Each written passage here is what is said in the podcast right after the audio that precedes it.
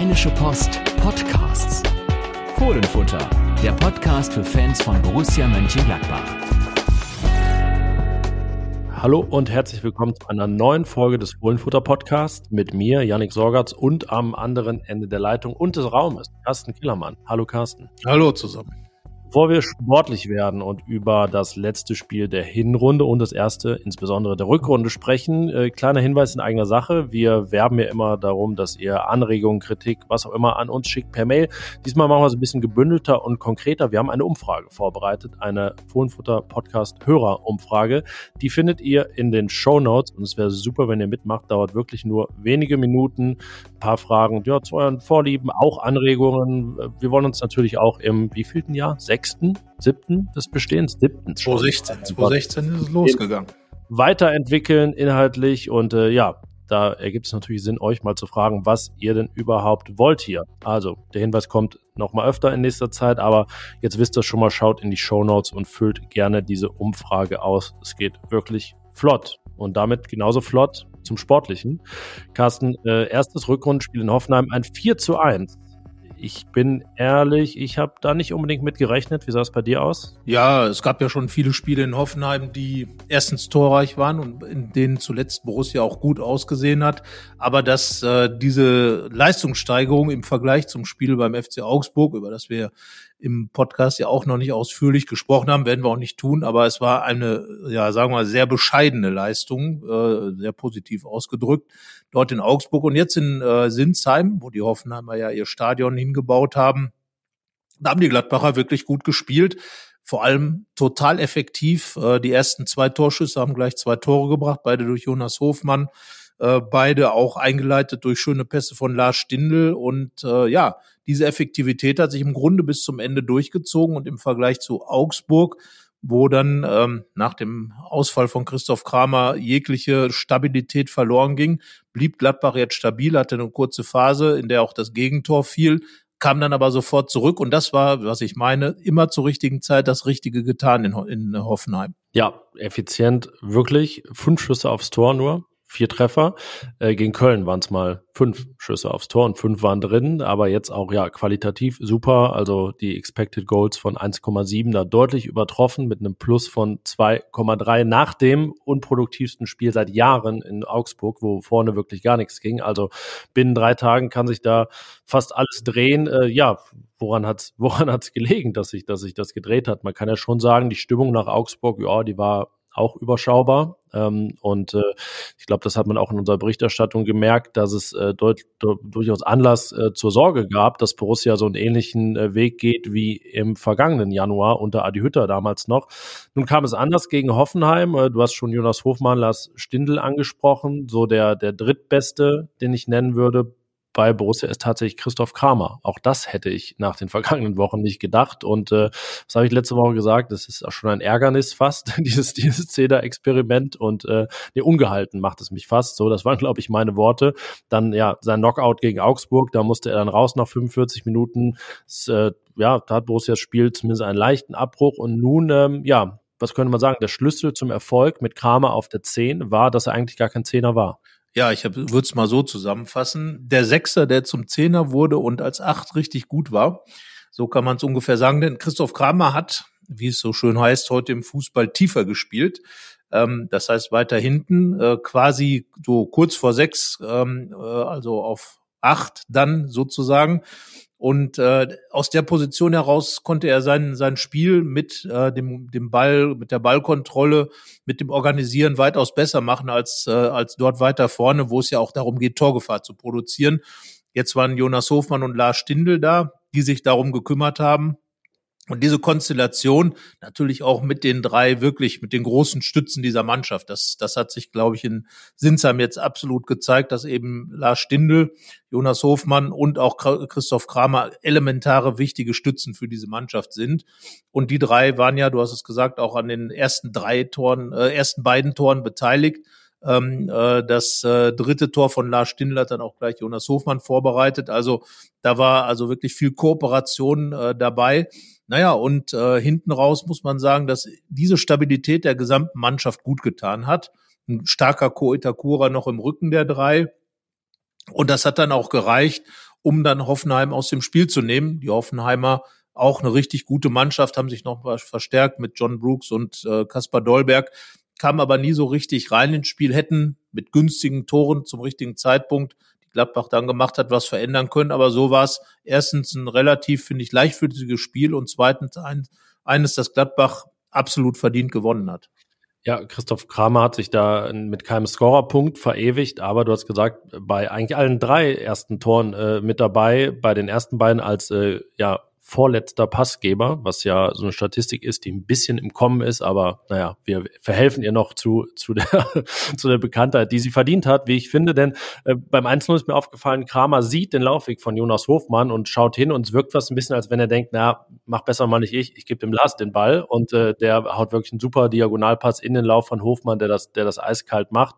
Dann ein kleiner Doppelpass vom zweiten Tor und das dritte Tor fiel ja äh, drei Minuten nur nach dem Anschlusstreffer der Hoffenheimer, was in der 80. Minute ja ein Moment war, wo wir, glaube ich, auch dachten, no, müssen wir jetzt nochmal unseren ganzen Spielbericht umschreiben und äh, ja, eigentlich die ganze Berichterstattung umdrehen, die wir da fast schon im Kopf hatten für nach dem Spiel. Aber es passierte auch etwas fast schon Unerwartetes für Gladbach. Sie schlugen zurück mit dem ersten wirklich geordneten Angriff dann nach dem Gegentor. Ähm, Christoph Kramer war da so der Beruhiger, der, der Ballhalter, der mal kurz auf die Bremse gedrückt hat und dann wurde beschleunigt. Am Ende eben dann Lars Stindl mit dem dritten Tor. Also ja, er hatte eine versteckte große und wichtige Bedeutung gegen Hoffenheim.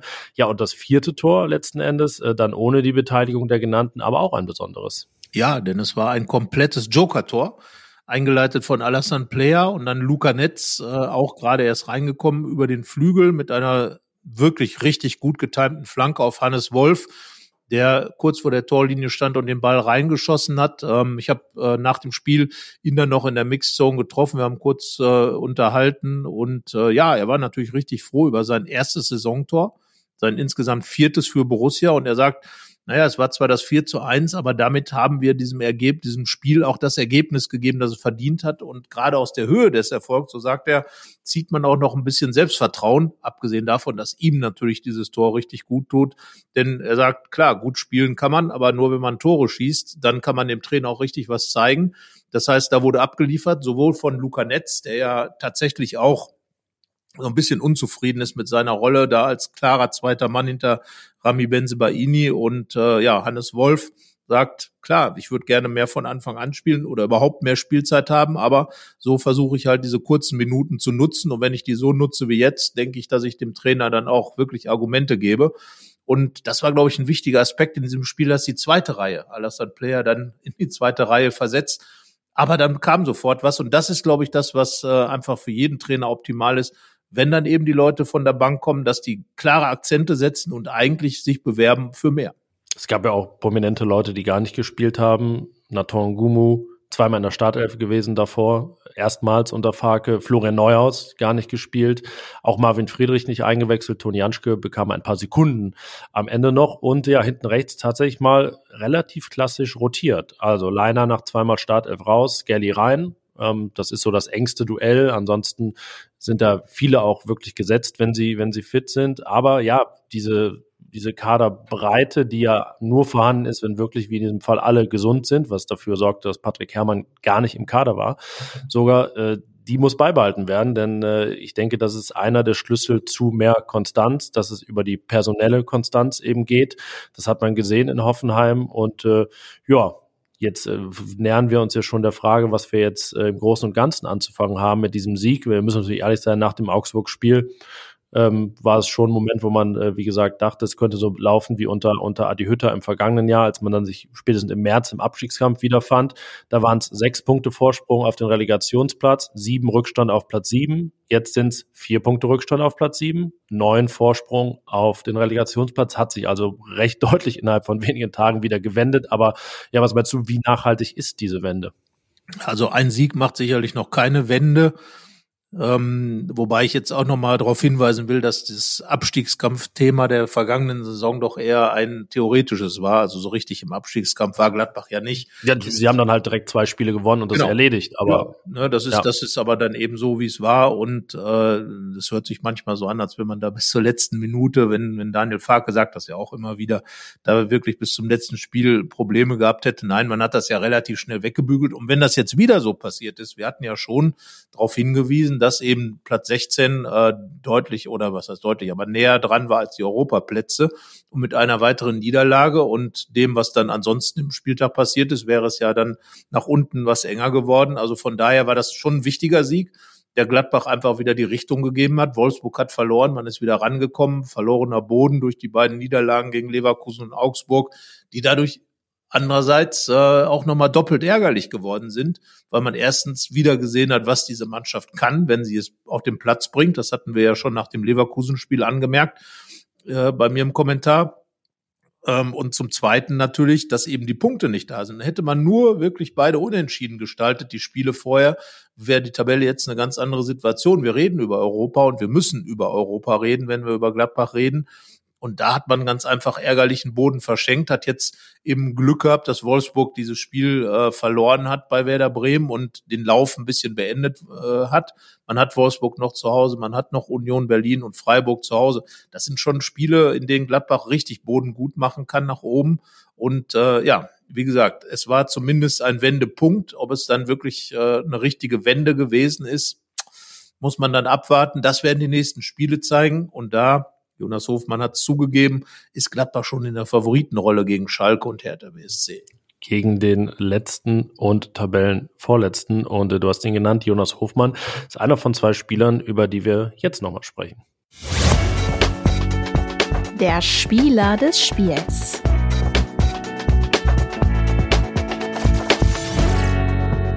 Ja, Jonas Hofmann und Lars Stindl. Ähm, ja, wir konnten uns tatsächlich in diesem Fall auch völlig zu Recht, wie ich finde, nicht wirklich festlegen, wer von beiden der Spieler des Spiels ist. Beide haben äh, Yannick eine Eins bekommen bei uns, eine glatte Eins in der Benotung. Man könnte jetzt sagen, Hofmann ist es, weil die stand direkt da, als ich sie hingeschrieben habe. Bei Stindl haben wir da nochmal drüber geredet und haben gedacht, ja mein Gott, was, was soll er denn machen? Er hat im Prinzip zwei Tore vorbereitet, eins geschossen und äh, diesen einen Schuss abgegeben, der nicht drin war. Aber das wollen wir ihm äh, nicht vorwerfen. Ja, das ist einfach, glaube ich, ein Tag, wo man sagen kann, das war eine glatte Eins von beiden, weil sie einfach die ja, beiden Co-Match-Winner waren. Also ja, hauchdünner Sieg, würde ich da sagen, äh, nach Tordifferenz sozusagen für, für Jonas Hofmann, aber eine ja, klasse Leistung der beiden National- und Ex-Nationalspieler und ja auch schon Ü30-Führungsspieler. Der eine Stindel hat äh, zuletzt mal bei uns gesagt, ja, Jonas Hofmann, der ist inzwischen auch so Kapitänsmaterial. Wer weiß, was da in Zukunft irgendwann mal kommt. Aber Stindel hat ja auch gezeigt, dass die Zukunft erstmal noch eigentlich mehr Lars Stindel bringen sollte. So ist es. Also ich habe nach dem Spiel noch mit, mit Manager Roland Wirkus gesprochen und er hat dann äh, nochmal klar gesagt, dass Borussia mit Stindel verlängern will, dass es ein bisschen an, am Kapitän selber liegt. Er hatte bei uns im Interview auch gesagt, mit 34 denkt man halt über dieses und jenes dann doch mal anders nach und lässt sich vielleicht ein bisschen mehr Zeit. Aber ich glaube, wer ihn jetzt in äh, Sinsheim hat spielen sehen, da hat er einfach ganz klar gezeigt, Lars Stindel gehört in diese Mannschaft und Lars Stindel ist auch ein Spieler, den Borussia definitiv braucht es müssen ja noch weitere Führungskräfte heranwachsen. Ich denke da an Ko Itakura, der noch sehr neu ist. Möglicherweise auch Julian Weigel, der sich im Moment sehr schwer tut, da als Führungsspieler aufzutreten, aber eben als Leihspieler auch erstmal ankommen muss. Ob er dann überhaupt bleibt, wird sich dann zeigen. Aber da ist eben dieser Lars Stindl, der dann Verantwortung übernimmt, der dieses dritte Tor schießt in einer Phase, wo Borussia vielleicht anfängt zu kippen, der vor allem das tut, was er bei uns im Interview selbst gefordert hat, Schärfe in das Spiel reinzubringen, mit seinen Pässen, die eigentlich von Jonas Hofmann verwertet werden müssen, weil sie so gut waren. Der erste war ja dann im Nachschuss, äh, der zweite war dann im Nachschuss, aber im Grunde eine ähnliche Situation, dass eben Stindl das Spiel aufmacht aber eben auch, dass er bei diesem dritten Tor da ist, einfach dieses Tor schießt und damit der Mannschaft wieder eine Ruhe gibt, diesen Sieg nach Hause zu bringen und ähm, ja, Hannes Wolf dann noch die Möglichkeit gibt, für Selbstvertrauen zu sorgen. Also das sind Dinge, wo man einfach sagen muss, dass Lars Stindl und dann auch in der, in der Verbindung mit seinem Doppelpack gegen Leverkusen, wo er auch das Spiel nochmal eine ganz andere Note bekommen hat durch seine Aktionen. Also das ist im Moment ein Kapitän, wie ich ihn mir vorstelle und einer, der eben diese Mannschaft auch mitnimmt, anführt und ja, viele Fans haben sofort geschrieben, Roland Wirkus, bitte verlängern Sie mit dem Capitano. Und äh, ja, im Grunde genommen, wenn man ihn da gesehen hat und wenn er nur, sagen wir mal, 80 Prozent dieser Leistung ständig bringen würde, dann gibt's auch gar keine Frage, dass Lars Stindl auch nächstes Jahr eine gute Rolle bei Borussia spielen wird. Und das, Janik, das ist das, was er gesagt hat. Das will er aber auch wissen, dass er dann eben, wenn er verlängert, hier nicht nur ein Kabinenspieler ist. Das sollte man, glaube ich, hinkriegen, ihm das zu vermitteln äh, und ihm ja dieses, dieses Vertrauen zu schenken. Es sind auch einfach super Werte diese Saison. Alle 80 Minuten eine Torbeteiligung. Jetzt hat er in drei Spielen nacheinander, weil er schon zwei Vorlagen gegeben hat gegen Dortmund ähm, vor, vor der Pause.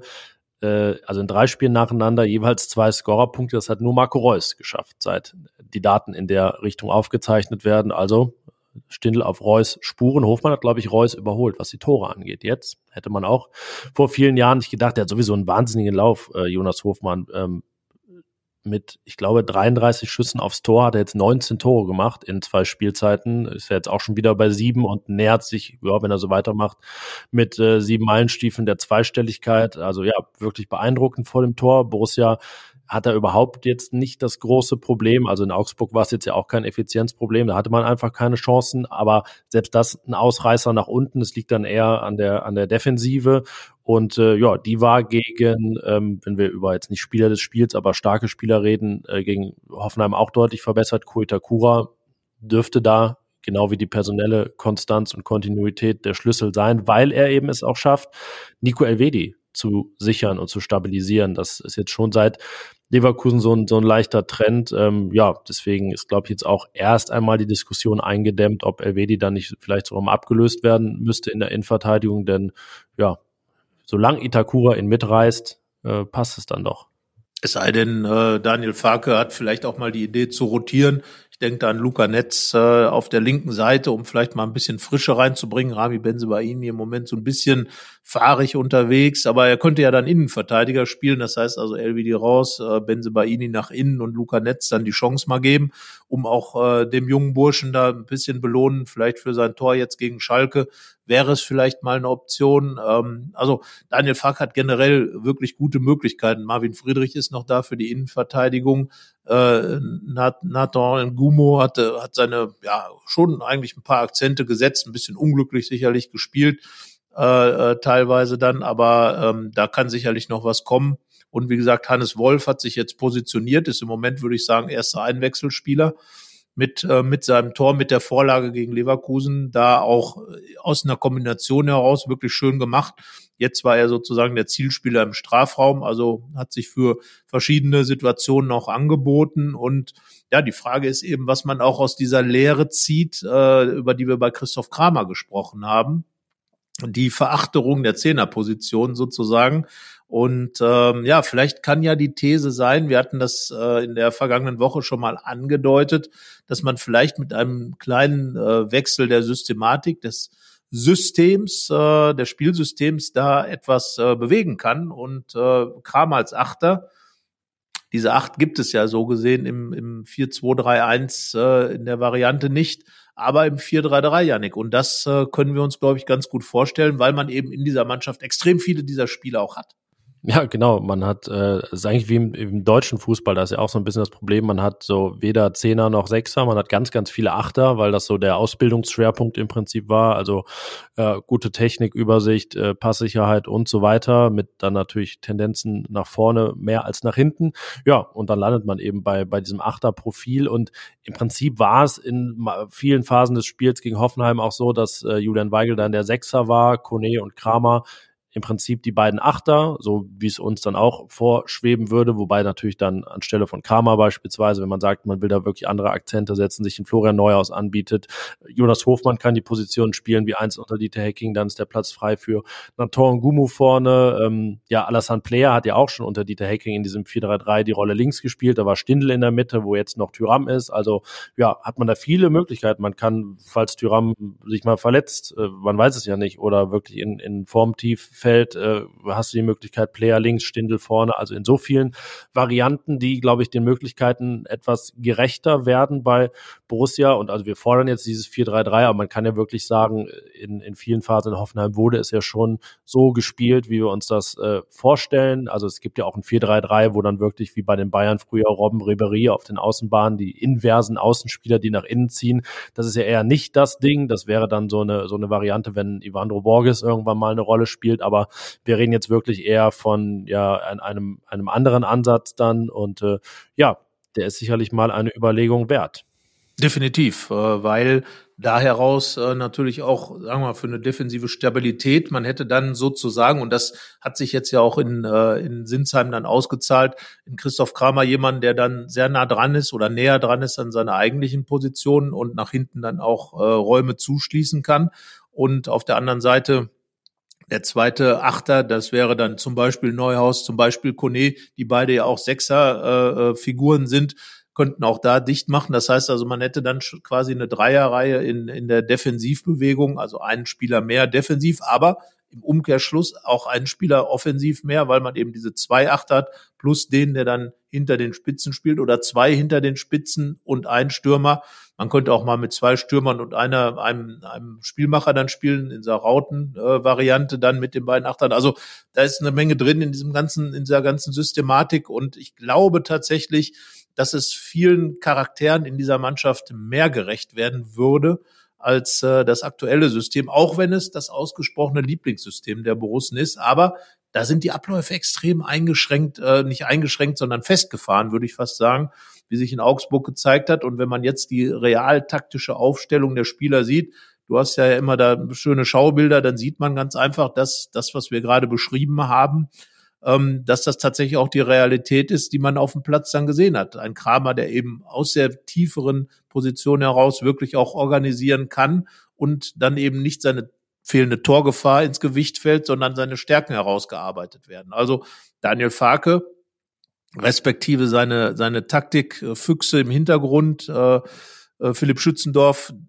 ja, vielleicht mal drüber nachdenken, ob unsere Anregung vielleicht sogar eine sinnvolle ist. Vielleicht wurde das ja, wir haben es im Vorfeld des Hoffenheim-Spiels ja auch schon mal angedeutet, wurde das ja auch schon so ein bisschen mit eingeflossen. Nein, wir machen hier keine Taktik äh, für Gladbach, aber wir machen uns Gedanken. Ja, und natürlich äh, sieht sie dann auch nicht immer schön symmetrisch mit gleichbleibenden Abständen aus, wie wenn man es auf einer Taktiktafel aufmalt oder da mit den, mit den Chips darstellt. Es ist ja auch flexibel, gerade nicht Außenverteidiger, das sieht ja doch öfters mal sehr asymmetrisch aus. Und ob dann äh, Stindel halb links oder Hofmann halb rechts, ist es auch sehr unterschiedlich. Der eine, der Mann für die Tiefe, der andere schickt den Mann in der Tiefe. Also ja, da kann man sehr variabel sein und wir sind gespannt, wie das in den nächsten Wochen sich gestaltet.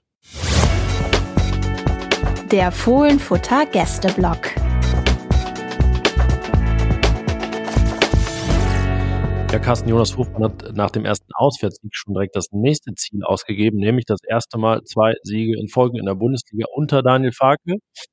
Äh, ich stelle jetzt noch keinen kausalen Zusammenhang her, sondern äh, weise erstmal darauf hin, dass der nächste Gegner der FC Schalke ist, der letzte am Samstag um 18.30 Uhr und darüber wollen wir jetzt reden mit unserem Gast und Kollegen. Genau, wir haben uns diesmal nicht besonders weit weg bewegt, äh, ideenmäßig schon. Und zwar äh, Sebastian Kahlenberg, unser lieber Lokalsportkollege, ist zugleich aber auch ein äh, Kenner des FC Schalke 04, hat äh, sich in dieser Saison schon sehr, sehr viele Spiele angeschaut. Ähm, müssen. Also oder angetan, müssen, dürfen, angetan. können. Ähm, das darf man sich ja immer aussuchen. Vor allem sucht man sich das selber aus. Und ja, wir begrüßen ihn jetzt hier bei uns. Hi Sebastian. Ja, moin, moin. Danke, dass ich dabei sein darf bei euch beiden hier. Da sagt er Moin Moin statt Glück auf. Also wirklich. Also Janik, jetzt mal ganz ehrlich. Ja, ich sag ja, ich sag ja auch gern mal Moin. Ich bin ja nun auch kein, kein Norddeutscher. Das, das ist schon in Ordnung. Wir sind da großflexibel hier im Fohlenfutter Podcast. Äh, ja, du bist sozusagen, äh, Sebastian, frisch zurück aus der Feldins Arena. Da hat der FC Schalke am Sonntag gegen den ersten FC Köln gespielt und zwar 0 zu 0. Was fangen, was fangen wir damit an? Was fängt der FC Schalke damit an? Ja, ist richtig. Ich äh, durfte oder ich musste mir das angucken, wie man es halt nehmen möchte. Ähm, es war kein schönes Spiel, muss man sagen. Also es war ähm, wirklich ein, ein Bundesligaspiel auf eher unterdurchschnittlichem Niveau. Ich glaube, äh, Passquote beider Mannschaften unter 70 Prozent. Also das war ähm, nicht wirklich schön anzuschauen, äh, obgleich man sagen kann oder muss, dass Schalke eigentlich das Spiel gewinnen muss, also müsste eigentlich. Also ähm, die besseren Chancen, mehr Chancen, mehr vom Spiel. Ähm, aber das zieht sich ja eigentlich schon durch die ganze Saison von Schalke, dass die, diese Spiele, die man dann eigentlich dann gewinnen muss, weil der Gegner keinen guten Tag erwischt, dann auch nicht gewinnt. Und äh, ja, das folgt dann mit dem letzten Tabellenplatz und den zehn Pünktchen, die man gerade auf dem Konto hat.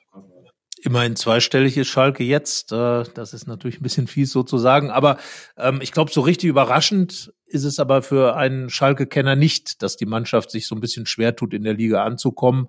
Das ja meistens fehlen dann ja auch die Tore, die man nicht schießt, äh, macht dann einfache Fehler hinten. Das sind so Dinger, Sebastian, glaube, wir haben sogar vor der Saison schon mal drüber gesprochen, dass das genau das Problem werden könnte. Ja, ja, also klar. Äh, ich denke, es ist keine große Überraschung, dass Schalke im Abstiegskampf und auf Tabellenplatz 18 äh, steht.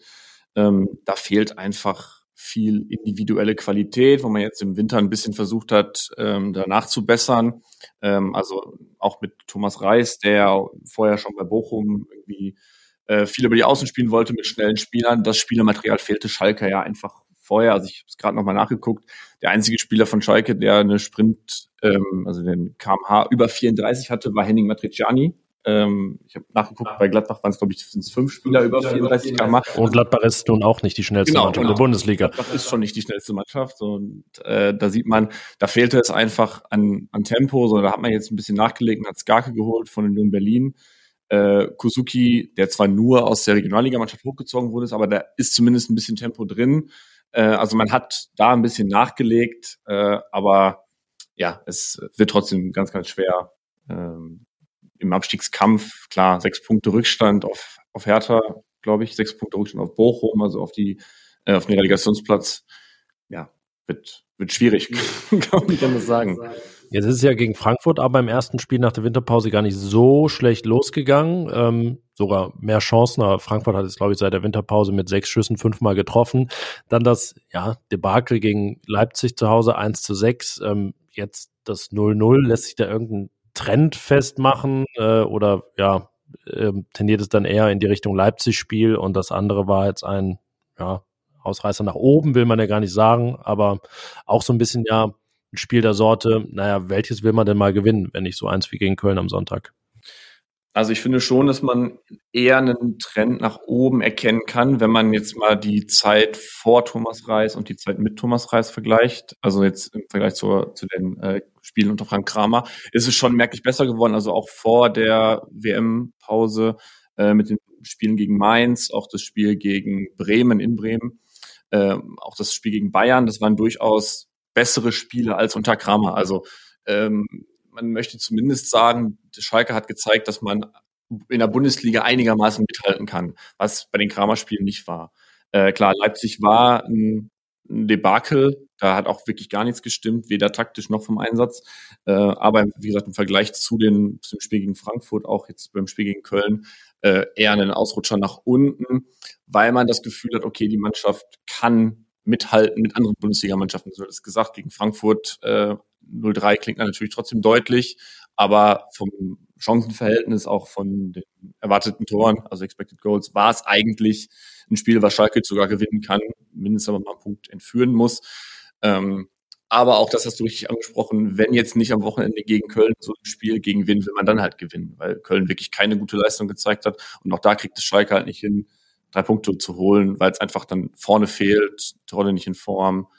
Äh, ja, wenn man dann mal Chancen hat, dann nutzt man die nicht. Ähm, das Hinspiel gegen Gladbach allerdings endete 2 zu 2. Schalke da, kurz, kurz vor Schluss noch mit dem Ausgleich per Elfmeter. Also eine Mannschaft, die, wie man heute so schön sagt, Resilienz bewiesen hat. Da hat man dann gedacht, es war ja der zweite Spieltag, ähm, ja, doch, da kann vielleicht dann doch ein bisschen mehr drin sein, als man denkt.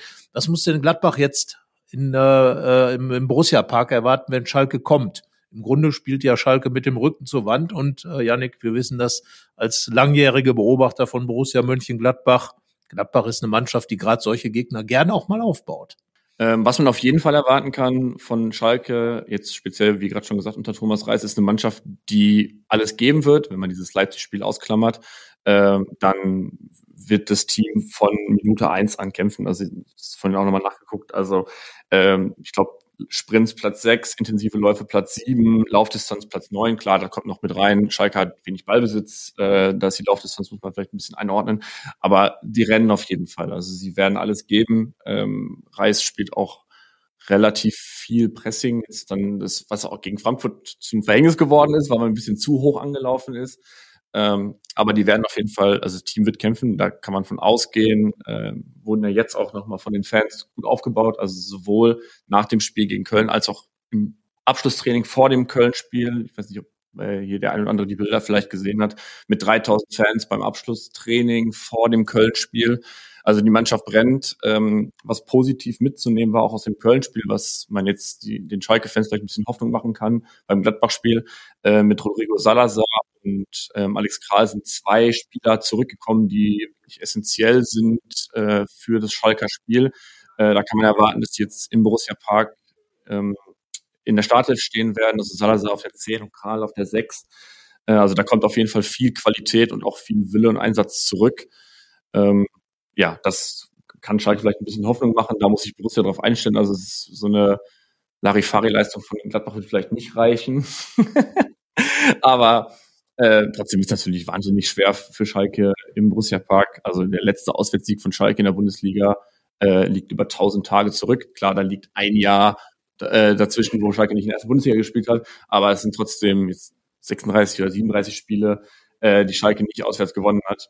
Und äh, also wenn es normal läuft, wird Borussia das natürlich machen. Bei Salazar, ich erinnere mich an das Hinspiel, hat da richtig gut gespielt und hat Gladbach also gerade auch mit seinen Standards und mit seinen äh, Distanzschüssen doch einiges zugesetzt. Äh, kann er vielleicht dann sogar den Unterschied ausmachen? Der dieser auch ist ja auch wirklich ein guter guter Fußballer, der äh, der der Mannschaft vielleicht ein bisschen das gibt, was ihr manchmal gefehlt hat. Ja, in jedem Fall. Also er ist jetzt gegen Köln ja auch in der zweiten Halbzeit reingekommen für Bülter auf, auf der 10 und man hat sofort gemerkt, äh, sowohl spielerisch als auch äh, vom Temperament her hat er die Mannschaft auf ein ganz anderes Level gehoben. Also der hatte sofort, sofort zwei gelbe Karten gezogen, sofort gefährlichere Standards reingebracht, die Danny Latzer vorher einfach nicht reinbringen konnte.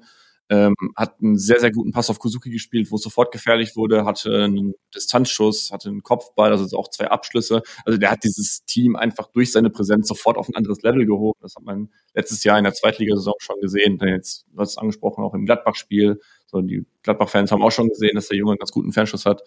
Ähm, das ist so ein bisschen die Hoffnung bei den Schalke-Fans, dass mit ihm jetzt das Offensivspiel belebt wird plus halt dann die, die Neuzugänge. Skarke jetzt, jetzt gegen Köln nicht so unbedingt äh, ein super Spiel gehabt, viele leichte Ballverluste, aber da erhofft man sich ein bisschen, dass durch die Jungs jetzt vorne so ja, Tempo reinkommt und man der Borussia ein bisschen wehtun kann am Wochenende. Ja, überhaupt einige Neuzugänge. Jetzt, dann gab es in der Abwehr Innenverteidiger Moritz Jens, links hinten Jere Uron, der, der Finne, ähm, Skarka hast du angesprochen, Kosuki ja im Prinzip auch ein Neugang, äh, Michael, Neugang, Neuzugang, äh, Michael Frei, ausgeliehen, ne, ausgeliehen oder gekauft aus Antwerpen? Ja, ausgeliehen. Ausgeliehen, ne, genau. Schalke leitet nur noch aus. Äh, äh, ja gut, man hat sich auch so ein bisschen in die, in die erste Bundesliga wieder geliehen, hochgeliehen, das, das kann ja schon aufgehen. Und hinten ähm, tatsächlich äh, nicht Alexander Schwolo im Tor, sondern Ralf Fährmann. Also ja, neue Gesichter, neue alte Gesichter. Was, was macht das mit dem Gesamtgesicht der Mannschaft jetzt, dass es diese ganzen Veränderungen gab? Ja, also ähm, von den angesprochenen kann man auf jeden Fall jetzt auch nach einem Spiel schon Moritz Jens als Top-Verpflichtung und als wichtigsten Namen dann nennen. Der hat diese ja sehr desolate Abwehr nach dem Leipzig-Spiel und ähm, ja, auch gegen Frankfurt gab es drei Gegentore, sofort stabilisiert. Ähm, also 23-jähriger Innenverteidiger ausgeliehen von, also er war jetzt zuletzt bei Glasgow, ist jetzt aber ausgeliehen aus Frankreich. Ähm, der ist wahnsinnig wichtig, weil in dieser Innenverteidigung bislang wenig funktioniert hat. Also Yoshida ist ja nicht der Rückhalt, den man sich erhofft hat auf Schalke und auch nicht der Rückhalt, den er für die japanische Nationalmannschaft ist. Wir werden uns an die WM erinnern. Ähm, also der Yoshida in der japanischen Nationalmannschaft und der Yoshida bei Schalke sind, glaube ich, zwei verschiedene Spieler. Deswegen, äh, Moritz jetzt ganz wichtige Verpflichtung. Äh, Uron hinten links ist eher so ein mehr notgedrungener äh, Transfer gewesen, weil ja Thomas Uwejan, der eigentliche Linksverteidiger, fehlt. Äh, der war jetzt auch schon wieder im Training dabei. Da hofft man ein bisschen, dass der zurückkommt, weil Uron seine Sache okay gemacht hat, aber schon auch noch eine Schwachstelle war, muss man sagen. Äh, ja, die, klar, die Fährmann-Thematik, ähm, auch der ist jetzt neu im, im Tor gewesen, ist wieder, ähm, ja, wieder steht wieder im Tor, hat Schwolo ersetzt, hat jetzt zugegebenermaßen gegen ähm, Köln wenig äh, Möglichkeiten gehabt, sich auszuzeichnen, einfach weil Köln wenig aufs Tor gebracht hat. Ähm, da wird man gucken, aber Schwolo hat wenig Werbung für sich selber gemacht in den Spielen zuvor, so dass es okay ist, dass Fährmann jetzt mal wieder spielt. Äh, auch im Hinspiel hat äh, Alexander Schwolo ja auch gepatzt gegen Gladbach, ließ er den Ball fallen. Das war dann das 2 zu 1 durch Tyram. Äh, ja, und Daniel Fährmann kennt, äh, Daniel Fährmann, Daniel Farke kennt Fährmann, so, weil er mal ausgeliehen war an Norwich City, aber hat er auch nicht richtig ja, gespielt. Hat er wenig gespielt, ja. Die Fußballwelt ist immer wieder klein und äh, ich erinnere mich gerade, wo wir, wo wir sitzen, an einen Europapokal auf Schalke. Äh, so lange ist es noch nicht her, ein paar Jahre zwar schon, aber es war dann 2000. Aber es werden auch schon sechs, ne? Es werden sechs, es werden Ja, sechs. Fühlt sich an wie vier. Und äh, genau, und äh, wo waren wir bei Curry Curry Heinz. Heinz waren wir damals. Das war wirklich in der Nähe des Stadions. Nach wie vor beste Currywurst im Pott. Ja, aber jetzt kommen ja die Schalker. Das Bild wird jetzt nicht fortgesponnen. Aber ähm, ich frage mich immer, wenn so ein Club wie Schalke aufsteigt, kommt er ja nicht mit dem Anspruch, also der gesamte Club hat ja einen Anspruch an sich, ähm, dann irgendwie zu sagen, okay, wir sind auf jeden Fall Abstiegskandidat Nummer eins. Also so kennt man Schalke jedenfalls nicht. Wie ist so die Stimmung, wenn man, wenn man im Stadion ist? Wie ist so das Gefühl, was im Moment da in Gelsenkirchen herrscht? Weil da muss ja eigentlich, könnte man sich ja so vorstellen, schon wieder das Pulverfass am Qualmen sein. Ähm, aber irgendwie hat man das Gefühl, als wenn sich da so der, die Grundeinstellung verändert hat bei Schalke 04. Also ich glaube, die Fans, wenn wir da mal anfangen, können es ganz realistisch einschätzen, was die Erwartungen sind. Ich meine, der Vorstand hat ja auch gesagt, nach Aufstieg zwei Jahre 40 Punkte, mehr geht nicht und aber drunter darf es jetzt auch nicht sein, weil zwei Jahre wird es nur um den Abstiegskampf gehen. Und ich glaube, die Fans haben das eigentlich ganz gut verinnerlicht, dass es nur um den Klassenerhalt äh, gehen kann. Ähm, der ist jetzt natürlich akut gefährdet mit sechs Punkten Rückstand, ist klar. Ähm, und man hat also sag mal, in der Kramer-Zeit, da war bei den Schalke-Fans auch so im Stadion, wie ich das wahrgenommen habe, wir steigen ab, wir haben keine Chance mehr. Dann kam Thomas Reis, wir haben die ersten Spiele gut gemacht, auch dann äh, mal einen Sieg geholt. Und da war dann wieder, okay, wir können es vielleicht doch noch packen. Dann kam das Frankfurt-Spiel und war so, ja, wenn wir so weitermachen, vielleicht schon. Und dann kam das Leipzig-Spiel und dann war wieder, okay, wir steigen ab. Also es ist, wie man das auf, Schalke vielleicht kennt und auch natürlich bei anderen Vereinen kennt, aber im äh, Ruhrgebiet und gerade bei Schalke ist es natürlich nochmal extrem das schlägt sehr weit nach oben und sehr weit nach unten aus. Ähm, also vielleicht ganz kurz ein Beispiel gegen Leipzig, 0, 0 zu 4 zur Pause. Äh, Im Stadion war wirklich die, wir, das Gefühl, wir steigen jetzt ab. Dann schießt Kozuki das 1 zu 4 und die Nordkurve ist durchgedreht. Also das war, das war Wahnsinn. Und auch danach, die Stimmung in der Nordkurve war auf einmal wieder da. Dann hat sich so gedacht, Leute, wir sind Tabellenletzter, liegen jetzt wieder zurück. Wie, was ist hier los? Äh, wie, wie kann auf einmal die Stimmung hier sein? Also es kann sehr schnell wieder nach oben ausschlagen. Deswegen hatte man so ein bisschen gehofft, mit einem Sieg gegen Köln, Heimsieg gegen Köln, so ein bisschen Stimmung mitnehmen, dann drei Punkte holen, ähm, Rückstand auf die Tabellen, äh, auf die sicheren Tabellenplätze, ähm, die auf das rettende Ufer verkürzen. Das hat jetzt nicht funktioniert. Und jetzt handelt man sich so ein bisschen durch die Saison und hofft, ja komm, vielleicht geht's ja gegen Borussia Mönchengladbach. Vielleicht holt man da ja mal einen Sieg, um so ein bisschen das Momentum zu drehen, dass die Mannschaft sieht, hey, wir können auch mal wieder gewinnen, die Punkte mitnehmen. Ähm, kann natürlich irgendwann mal funktionieren, aber irgendwann muss es auch funktionieren, weil wenn man sich so durch die Spiele hangelt äh, und sich denkt, ja, okay, irgendwann muss, aber irgendwann muss man halt auch gewinnen, um ähm, also die Stimmung auch mal im Team wieder zu kippen und den Jungs zu zeigen, hey, wir können gewinnen. Was würde denn jetzt der, der zweite Abstieg innerhalb von zwei Jahren mit, mit Schalke machen? Ähm, also auch finanziell ist es ja immer, immer ein großes Thema. Wäre das jetzt dann das, das ganz, ganz große Desaster? Man hat ja wirklich alles probiert, um dann auch wieder hochzukommen. Im Prinzip einmal den ganzen Kader ausgetauscht da von äh, Ruven Schröder, der mittlerweile auch nicht mehr da ist. Was, was würde jetzt so ein zweiter Abstieg bedeuten? Also ich habe jetzt natürlich keine Einblicke in die Unterlagen von der Finanzvorstandsfrau äh, Frau, Frau Rühl-Hammers, ähm, aber ich glaube, ein zweiter Abstieg wäre noch schlimmer als der erste Abstieg finanziell. Einfach weil man damals natürlich auch noch ein paar Rücklagen zurückgreifen konnte finanziell. Man konnte ähm, die einen Teil der E-Sport-Abteilung verkaufen, was, glaube ich, damals ein sehr großer, wichtiger Aspekt war, um finanziell sich für die zweite Liga noch zu rüsten und einen schlagfertigen Kader aufzubauen. Ähm, wenn man sich das jetzt anschaut, glaube ich, ein zweiter Abstieg wäre noch schlimmer, wäre wirklich der Worst Case. Wir hatten es gerade schon angesprochen, viele Leihspieler, die man alle natürlich nicht halten könnte, die alle, alle nicht bleiben würden in der zweiten Liga, zumindest Großteil davon nicht. Ähm, dann die paar Wert, also Spieler mit Wert, die man im Kader hätte, ich sag mal Salazar, der wird nicht mit in die zweite Liga gehen. Äh, Tom Kraus, wo man ja hofft, okay, mit Klassenerhalt wird man den kaufen können von Leipzig, der wird natürlich nicht mit runtergehen. Also äh, man hätte dann befürchte ich finanziell wirklich einen großen Einbruch plus nicht unbedingt sofort wieder ein Kader, der aufsteigen muss, so wie man das äh, vor zwei Jahren realisieren konnte. Ähm, deswegen befürchte ich ein bisschen einen Abstieg. Äh, ja klar, Schalke hat noch eine Power und die würden auch im neuen Zweitliga-Jahr das Stadion äh, vielleicht nicht voll machen können, aber zumindest gut äh, füllen können, wo natürlich auch Einka Einnahmen reinkommen. Aber das nochmal aufzufangen, wäre, glaube ich, schlimm. Also es geht, geht da auch mehr als äh, um den Klassenerhalt ähm, in dieser Saison, sondern auch, glaube ich, auch ein bisschen ums äh, Überleben des Vereins, weil ich mir vorstellen kann, dass es mit einem Abstieg schwer wird. Natürlich ist Schalke, äh, da sind wir uns, glaube ich, alle einig, ein Club, der auf jeden Fall in die Bundesliga gehört. Von daher wäre es äh, wär's den Schalkern natürlich schon allein aus der Perspektive zu gönnen, äh, dass sie den Klassenerhalt irgendwie noch auf die Reihe kriegen, auch wenn da die Situation sicherlich extrem schwer ist. Aber, aber Schalke ist natürlich ein Bundesligist. Schalke sorgt in der, in der Bundesliga natürlich auch immer für Farbtupfer, das muss man einfach sagen. Und äh, ja, es ist einfach ein Verein voller Emotionen. Und ich glaube, das, das ist das, was den, den Verein auch am, am meisten ausmacht. Und da kann ich mir schon vorstellen, wenn die wieder runtergehen, die Schalker, dass, äh, dass da dann wirklich zappenduster wird. Weil ähm, die brauchten ja, glaube ich, beim letzten Abstieg hatte man ja wirklich diese Perspektive auch wieder hochzukommen. Man hatte ja wirklich noch viel in der Hand und äh, da bin ich mir jetzt auch nicht so sicher, ob das dann erhalten bleibt. Äh, von daher könnte ja dieses Gladbach-Spiel, wie siehst du das, äh, schon eins sein, was, äh, was da wirklich so ein, so ein, ähm, ja, so ein ganz entscheidendes Spiel auch sein könnte.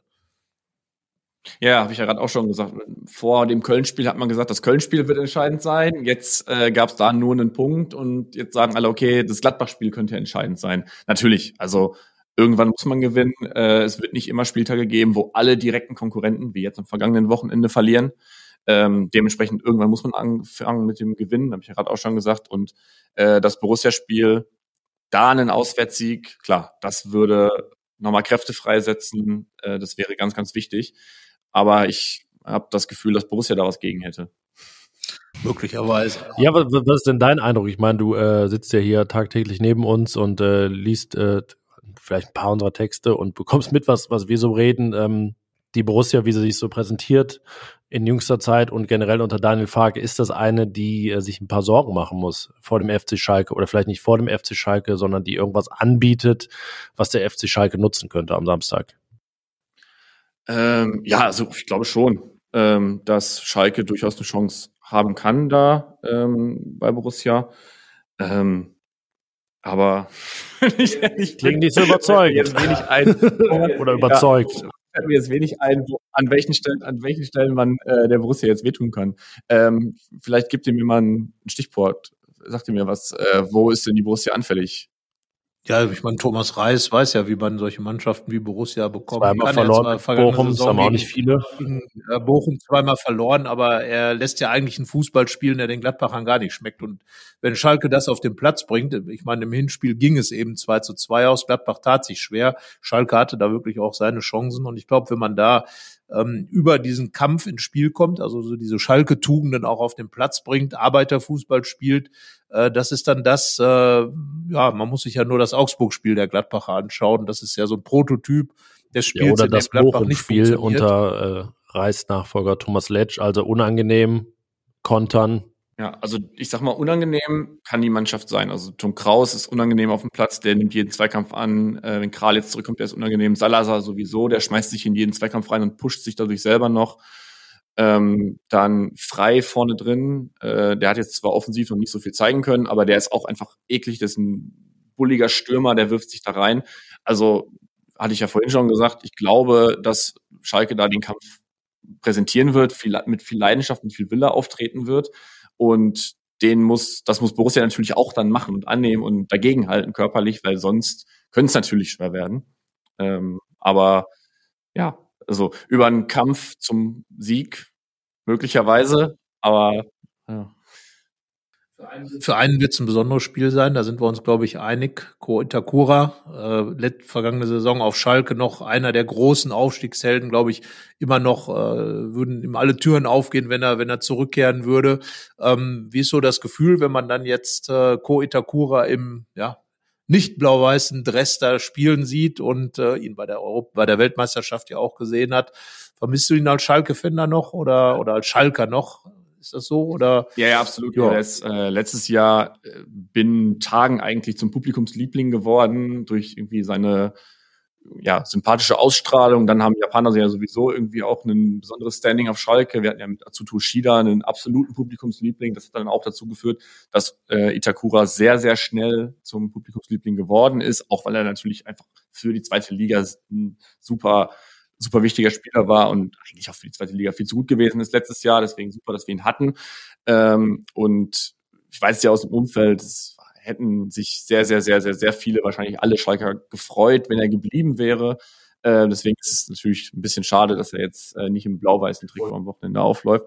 Und ja, ich habe es auch ein bisschen, also ich habe es ja, ja bei euch hier verfolgen dürfen, als die Gerüchte aufkamen und äh, ich dann mitbekommen habe, okay, Itakura äh, wird nicht bei uns bleiben, sondern dann ausgerechnet äh, nach Borussia Mönchengladbach wechseln und äh, ich werde ihn hier noch ein paar Mal häufiger auch in der Redaktion dann auf Fotos sehen bei euch in, in den Artikeln. Ja, das, das tut natürlich ein bisschen weh. Ähm, ja, einfach auch, weil er die Innenverteidigung von Anfang an stabilisiert hätte. Also wie gesagt, jetzt äh, mit dem Neuzugang äh, Moritz Jens haben wir vielleicht jemanden, der die Abwehr so stabilisiert, wie es Itakura gemacht hat, aber der wäre wichtig gewesen. Also es ist sowohl sportlich ein großer Verlust gewesen, als auch äh, mit Sympathiepunkten. Ja, wollen wir all das, was wir jetzt erzählt haben, mal in Zahlen gießen, nämlich in unseren Ergebnistipp. Der Gast darf immer anfangen. Ähm, ich bin in meiner Kicktipp-Runde ziemlich schlecht, äh, unter anderem auch, weil ich äh, immer auf Schalke tippe, egal gegen wen es geht. Ähm, damit kann ich jetzt natürlich nicht brechen, deswegen ähm, sage ich mal, es wird ein etwas glücklicher, aber am Ende dann sehr, sehr wichtiger 2 zu 1 Erfolg für Schalke. Carsten? 4-0. Boah, das kam aus der, Gladbach. Jetzt einfach mal. Das, das, nehme ich, das nehme ich persönlich. Das nehme ich wirklich einfach mal- persönlich. Ich bin ja sonst immer äh, nicht so offensiv, aber ich sage jetzt einfach mal, das Spiel geht vielmehr, das war gerade das Ergebnis, das mir im Kopf rumspukte, als ich dran war und habe jetzt einfach mal gesagt 4 zu 3. das wäre ja schon aus dem Stadion geschraubt, wie Daniel Farke sagen würde. Ich äh, hatte nicht ein ganz so hohes Ergebnis im Kopf, aber auch ein relativ hohes, und zwar ein 3 zu 0. Und ja, wenn man jetzt unser Tipp Fortune kennt, dann sage ich mal, könnte Sebastian der große Gewinner sein. Ja, ja, das war ja letztes vergangenes Mal bei Leverkusen war es der Kollege Bergmann, der auch gut lag. genau, statistisch gesehen haben alle Gäste richtig getippt dieses Jahr. Ja. Ja, also äh, Schalke hat noch Hoffnung. Das ist, glaube ich, das Ergebnis dieser Tipprunde. Ja. Und Vielleicht machen wir einen äh, ja, Artikel. Dieser Schalke-Fan ist Schalkes große Hoffnung. Auftritt im Genau. Fohlenfutter Podcast. genau durch diesen Auftritt. Also ähm, ja, also Schalke darf hoffen, das nehmen wir jetzt mal einfach mit.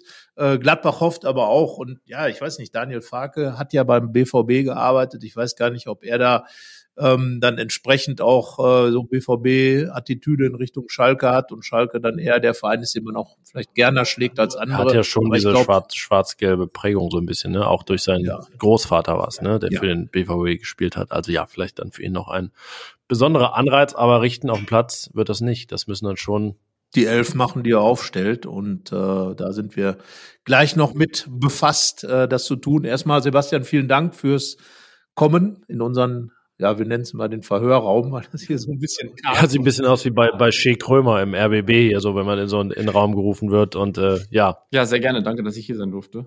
Äh, in dem Raum mit sehr viel Charme. Ja. Viel, viel. Schall und viel, viel Charme. Naja, weiße Wände, graue Türen, hoi, Ja. hoi, hoi. Ja, Hier wird ein bisschen weniger geraucht als bei Krömer. Das ist okay. ja, das behalten wir auch bei und äh, in dem Sinne würde ich sagen, dann du äh, ja wieder wieder an die Arbeit oder weiter an die Arbeit. Das war natürlich jetzt auch Arbeit. Danke für deinen Gastauftritt und äh, ja, alles Gute. Dann auch am Samstag, zumindest als äh, Gast im Stadion, der du ja sein willst, wie ich gehört habe, auch wenn es noch keine Dankeschön. Karte gibt. Also wenn ihr eine Karte für Sebastian habt, dann äh, meldet euch.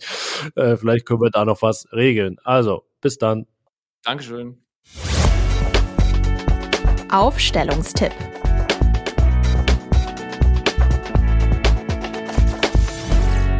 Ja, Janik, jetzt wissen wir alles über Schalke. Äh, jetzt wissen wir, wie das Spiel ausgeht. Und äh, jetzt müssen wir nur noch wissen, wer daran beteiligt sein wird an diesem Spiel. Und darüber unterhalten wir uns jetzt. Und äh, ja, in guter Väter-Sitte würde ich mal sagen, im Tor steht Jonas Omlin. Ja, geht's dir schon so von den Lippen? Ja, ja, problemlos? Irgendwie schon. Also äh, da hatte ich jetzt ehrlich gesagt gedacht, dass die Umstellungsschwierigkeiten größer sind. Aber ich muss ganz ehrlich sagen, ich finde, dass Jonas Omlin ähm, erstmal ordentlich als Torwart angekommen ist, aber auch schon äh, eine gute Präsenz bei Borussia hat. Er hat nach den Spielen auch direkt äh, immer gesprochen, hat auch, finde ich, gut analysiert, hat sich gut dargestellt. Und äh, ich glaube, wenn man mal einrechnet, dass, dass er auch eine Ankommensphase braucht, hat er auch ordentlich gehalten, hat jetzt klar in den Sinsheim ein bisschen Glück bei dem Pfostenkopfball, aber ansonsten finde ich, war er äh, sehr präsent auf dem Platz und von daher, ja, der ist wirklich auch bei mir im Kopf schon als Torwart in Gladbach angekommen, ja. Aber interessanterweise auch wieder einen hohen Ball einmal fallen lassen, nachgefasst. Das, was wir schon in der großen Analyse ähm, im Prinzip ähm, nicht prophezeit hatten, aber aufgezeigt hatten, als wir Sommer und Omlin äh, verglichen haben. Aber ja, ansonsten ähm, hat er jetzt auch sein erstes Spiel gewonnen mit dem neuen Verein. Sein Vorgänger hat noch kein Spiel gewonnen mit den Bayern. 1-1 Sommer, dreimal 1 zu 1 im Tor des FC Bayern. Ich meine, fünf Bälle aufs Tor, zwei gehalten. Da konnte er nichts für, aber ist natürlich keine schöne Bilanz zum Start. Aber äh, in Gladbach ist er, zumindest jetzt hier im Aufstellungstipp, äh, da auf jeden Fall Geschichte. Jonas Omlin im Tor. Äh, die Viererkette bietet jetzt keinen riesigen Diskussions- und Gesprächsbedarf, aber wir müssen zumindest, glaube ich, eine Position sehr konkret klären, was Daniel Farke da machen wird. Ja, also ähm, das wird ja dann die Position sein, die du eben schon angesprochen hast, die Rechtsverteidigerposition. Ähm, dort Kopf an Kopf rennen, würde ich absolut unterschreiben.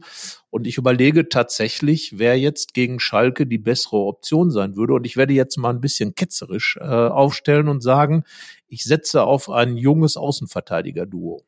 Mhm. Okay, das impliziert hinten rechts Joe, Joe Skelly, nehme ich mal an. Genau, und auf der anderen Seite Luca Netz. Dem würde ich gegen Schalke mal eine Chance geben. Rami Benzebaini vielleicht ähm, einmal eine kleine Pause gönnen. Er wirkt jetzt zuletzt so ein bisschen, ich habe schon gesagt, fahrig, bisschen überspielt. Ich weiß, er ist mentalitätsmäßig und fußballerisch einer der absoluten Top-Leute bei Borussia Mönchengladbach und daran ändert es auch nichts, wenn er mal ein kleines Päuslein bekommt. Also ja, warum nicht einfach mal mit Skelly Netz? Das ist das Duo, was in der vergangenen Saison bei Adi Hütter äh, sehr regelmäßig miteinander gespielt hat. Und innen drin würde ich dann tatsächlich nicht viel, nichts verändern. Eigentlich Koitakura gesetzt sowieso. Ist für mich auch ein klarer Achsenspieler bei Borussia Mönchengladbach und daneben Nico Elvi, die, die, die müssen sich jetzt einspielen. Das ist einfach so. Ja, es ist ja immer hier ein Aufstellungstipp zwischen Glaube und Hoffnung. Und ähm, mein Glaube besagt auf jeden Fall, äh, dass es keine Änderungen gibt in der Viererkette. Also ich wäre der Netzlösung nicht abgeneigt, aber äh, glaube, wie gesagt, dass äh, Daniel Farke da weiter auf Rami Benzebaini setzt und dann, ja, tendiert er, auch wenn Stefan Lein das nicht so schlecht gemacht hat, teilweise, gerade gegen Augsburg, sicherlich dazu, ähm, dann auch den drin zu lassen, der beim ersten Auswärtssieg des Jahres begonnen hat. Also Joe Skelly. Und ja, wenn wir uns weiter nach vorne wagen, glaube ich, wird es jetzt nicht veränderungsreicher. Nein, also die Doppel-6 äh, ist ja gesetzt, wobei wir natürlich, wenn wir jetzt Ja, die, die Leute sind gesetzt, aber ist die Doppel-6 gesetzt. Für uns genau. ja nicht so ganz, aber wahrscheinlich ja doch für Daniel Fark, je nachdem, ja. wie man es jetzt interpretiert. Wir haben es ja auch gesagt, ist ja dann auch immer eine Auslegungssache. Ja, im Grunde ist es ja dann auch eine, eine äh, Verschiebungsgeschichte. Letzten Endes äh, würde man dann sagen, eben äh, Julian Weigel als zentrale Sechs, ähm, dann eben Kramer und äh, Kone als zwei Achter, wenn man jetzt mal diese Systematik da voraussetzen würde, ähm, dann ähm, äh, Hofmann und Stindel vielleicht hinter der einen Spitze die dann, ähm, die dann eben Markus Thuram heißen würde. Das wäre dann sozusagen die Doppel-6, Doppel-10-Lösung. Und ich meine mich erinnern zu können, äh, Yannick, ähm, äh, Doppel-8, Doppel-10-Lösung, dass das so ein bisschen das war, was Adi Hütte auch mal vorgehabt hat in Gladbach. Äh, vielleicht noch mehr unterstützt natürlich durch seine beiden, durch die Außenverteidiger, aber im Grunde so im Zentrum diese Geschichte war, glaube ich, so ein bisschen angedacht. Ja, er wollte ja auch, glaube ich, da der Kaderbesetzung Rechnung tragen und ähm, ja, unterm Strich wird es, denke ich, so sein, dass es keine Veränderungen gibt gegen Schalke. Klar, bei Lars Schindel wird immer gesagt, der kann jetzt nicht äh, zweimal die Woche durchspielen, aber es gibt ja nun auch keine Spiele unter der Woche mehr. Während äh, des DFB-Pokals in den nächsten beiden Wochen hat Borussia dann frei als Bundesligist. Von daher ähm, sehe ich jetzt eigentlich keinen Grund, dass, also warum Lars Stindl jetzt nicht dauerhaft in der Startelf stehen. Definitiv nicht. Sollte, das sollte körperlich auch, auch hinhauen. Und wenn nicht, dann steht alles an Player.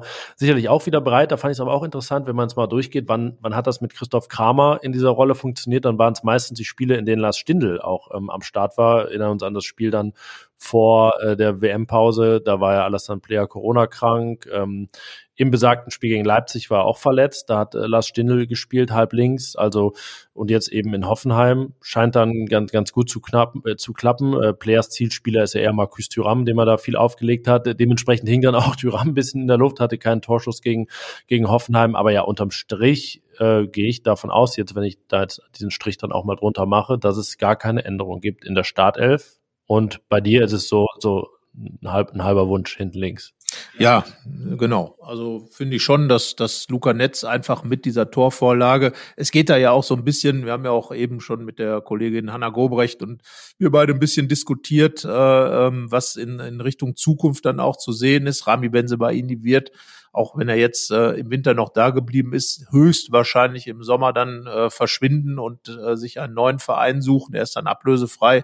Luca Netz ist da. Luca Netz ist das Versprechen für die Zukunft. Das haben also sowohl Roland Wirkus als auch Trainer Daniel Farke klar gesagt. Und ja, dann muss man dann dem Jungen natürlich auch einfach mal äh, ein bisschen Spielzeit geben, damit er sich auch ein bisschen zeigen kann, damit er aber auch dieses Gefühl bekommt, dass die Worte, die gesprochen werden, auch ein bisschen unterfüttert sind. Und äh, ja, Wann nicht, wenn nicht in diesem Spiel, meine ich jetzt mal. Also äh, Luca Netz ist defensiv, glaube ich, stark genug, um, um dagegen Schalke mitzuhalten und äh, kann aber vielleicht dann mit seinen Offensivaktionen, äh, er hat es ja gezeigt äh, in, in Sinsheim, ähm, dort auch nochmal Akzente setzen und Selbstvertrauen holen. Und es wäre dann einfach auch so eine Botschaft, die dann Daniel Farke mal an, an den Spieler aus, aussendet, ähm, die, die ihm vielleicht weiterhelfen würde.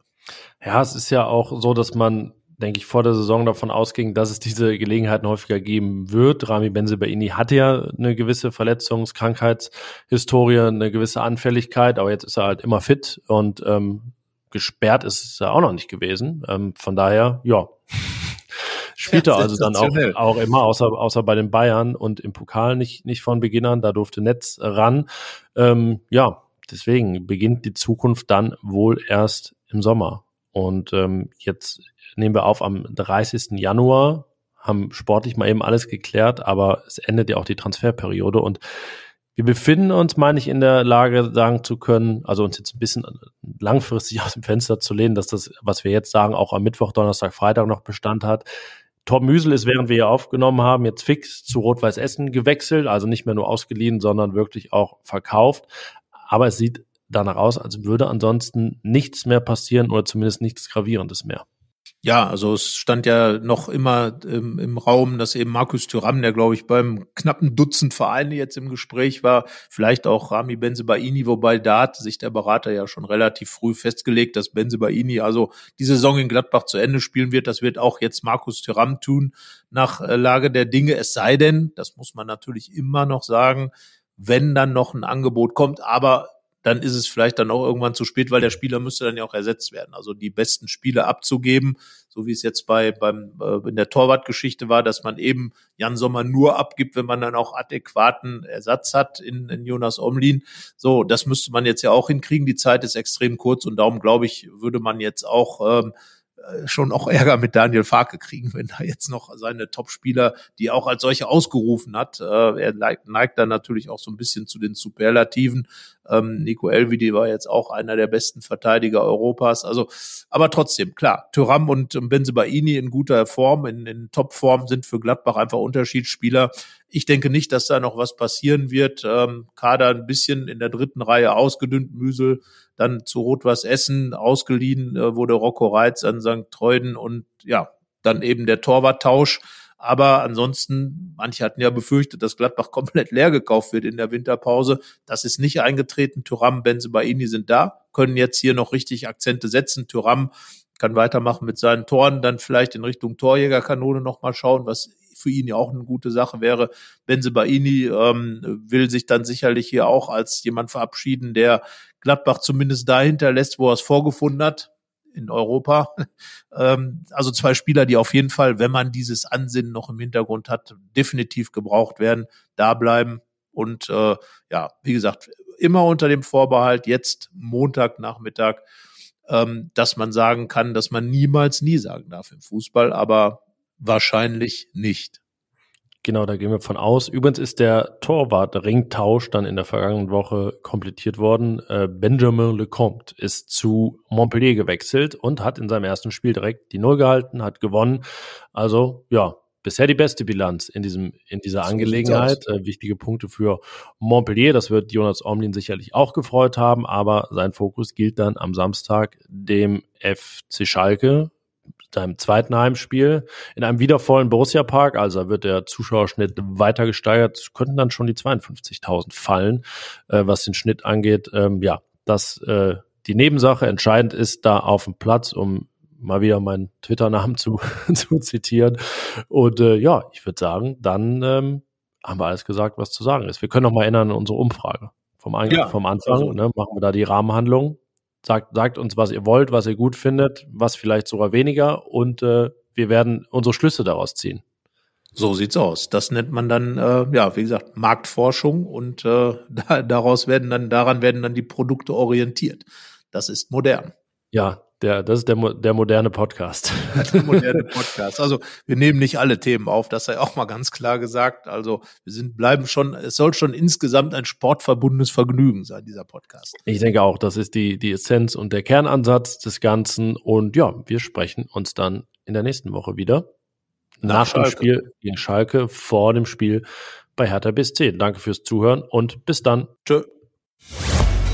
Mehr bei uns im Netz www.rp-online.de